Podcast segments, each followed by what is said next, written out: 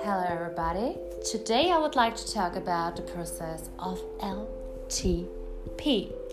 So, what is happening in our nerve cells when we learn something?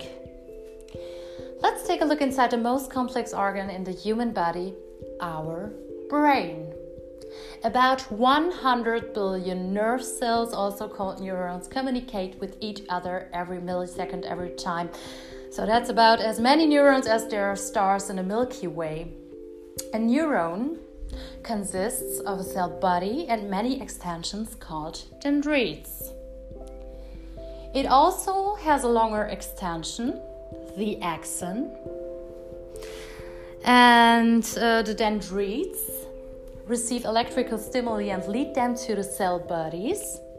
From there, axons send them onto other neurons the transfer from one cell to the next happens at the synapses. This is where the electrical impulse is translated to a chemical one.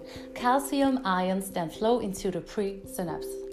Tiny blisters, the vesicles now release chemical, uh, release chemical messengers such as glutamate. They flow across the synaptic cleft to the postsynapse. Here they bind to glutamate receptors. The result, sodium flows into the next cell.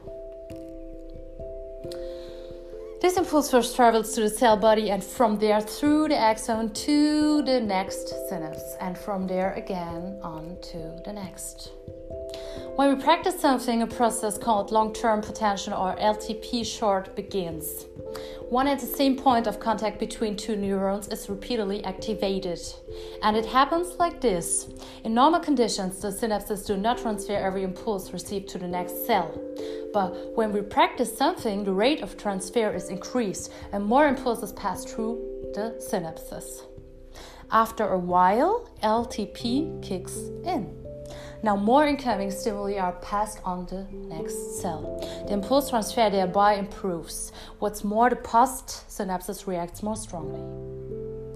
Receptors play an important role in this enhanced con- uh, reaction in terms of both their quantity and type.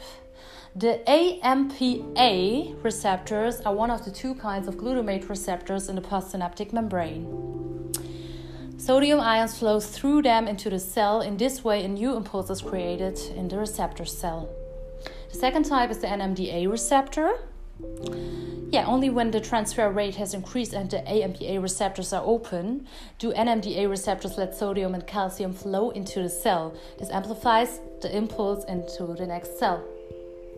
In the event of intense practicing or learning, new AMPA receptors can be produced. These then migrate to the postsynaptic membrane and ensure that the next cell will react more strongly to each impulse. The result impulse transfer enhance, delivering a clearer response. Learning this happens at the synapses so that impulses are more efficiently communicated from one cell to the next. Thank you for listening.